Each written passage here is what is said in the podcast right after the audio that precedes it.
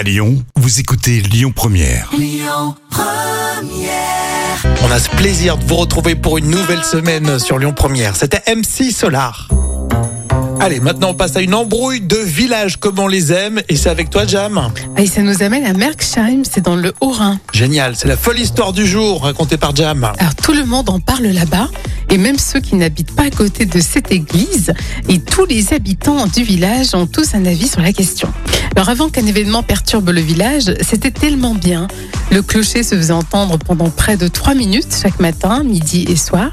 Mais seulement grand changement, d'un coup, en juillet, le maire change l'organisation sans prévenir personne. Bon, Et Pierre se souvient de ce jour-là où il devait se lever pour ramasser les fruits chez le voisin.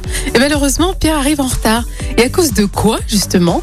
Eh ben, des cloches qui ont sonné une heure plus tard pour faire plaisir aux touristes. Et un autre riverain, c'est Denis Schneider, et lui, il est encore beaucoup plus remonté. Il a déclaré c'est un vrai scandale. Alors Denis serait à l'origine d'une fronde contre ce changement. Euh, sur Facebook, Denis est clair, il a dit Je rappelle juste que ces sonneries de l'Angélus existent depuis très très longtemps et que personne ne s'est plaint jusqu'à présent. bah oui, non mais c'est sûr. C'est lamentable.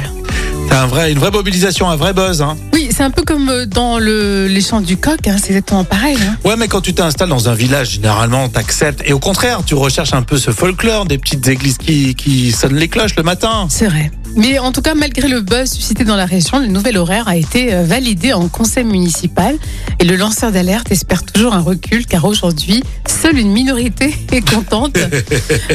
et le maire, lui, n'a pas répondu aux sollicitations de 20 minutes. Après, le maire, il veut attirer le, un maximum de monde euh, chez lui. On Oui. peut comprendre qu'il veut séduire les touristes. Mais est-ce que le lobbying était si fort de la part des touristes? Pas, pas tant que ça, visiblement, donc je trouve que c'est dommage quand même. Le débat est lancé. Écoutez votre radio Lyon Première en direct sur l'application Lyon Première, lyonpremière.fr et bien sûr à Lyon sur 90.2 FM et en DAB+.